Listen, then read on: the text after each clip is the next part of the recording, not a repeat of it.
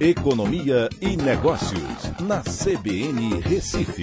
Oferecimento Cicred Recife e Seguros Unimed. Soluções em seguros e previdência complementar.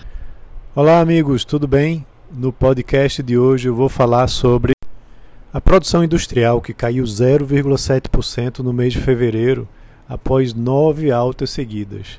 É, em 12 meses, porém, o, o, setor acumula uma queda de 4,2% e no ano tem uma alta de 1,3%. E quando, for, quando a gente vai olhar em relação ao nível pré-pandemia, uh, o setor industrial se encontra no campo positivo. Vale lembrar que a produção industrial nos meses de março e abril de 2020 teve um tombo enorme.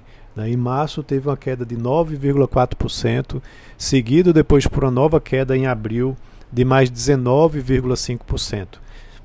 E a partir daí, no mês de maio em diante, começou uma recuperação, né, puxado principalmente pelo auxílio emergencial, né, com elevações de em maio, junho e julho de 8,7%, depois 9,4%, 8,7%, e a partir daí começou a desacelerar né?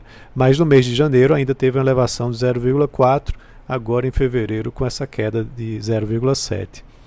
Isso chamou a atenção porque a expectativa do mercado era que uh, apresentasse um resultado positivo. Né? Se esperava uma elevação de 0,4% na variação mensal né? e de 1,5% na, na variação na base anual. Ainda assim, né? Há uma expectativa com relação a esse crescimento, uma expectativa com relação a esse crescimento uh, com relação ao mesmo período do ano passado, né? pois se mostra uh, no campo positivo.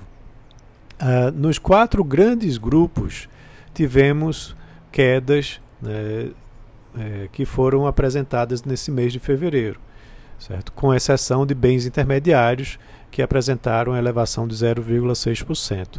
O que chama muita atenção é que há um desabastecimento forte de matérias-primas e elas estão também com um custo bastante elevado. Temos aí uma situação também de desemprego recorde, com um grande número de pessoas sem trabalho que estão consumindo menos. Uh, um, um, pouco de inflação também por conta desse desabastecimento de matérias-primas, é, que está mais no atacado do que no varejo, a inflação, né? É, dificuldades no mercado internacional e, claro, a interrupção do auxílio emergencial no final do ano. Né? Esses são alguns dos fatores que impactaram na produção industrial e, e fizeram com que ela desacelerasse. É, há, há uma expectativa de uma retomada agora a partir de abril, mas o mês de março provavelmente vai mostrar também um desempenho negativo, até mesmo porque a situação da pandemia piorou durante esse período. Né? Então vamos aguardar né, como que o auxílio emergencial vai exercer força sobre o consumo de produtos industrializados. Um abraço a todos e até a próxima.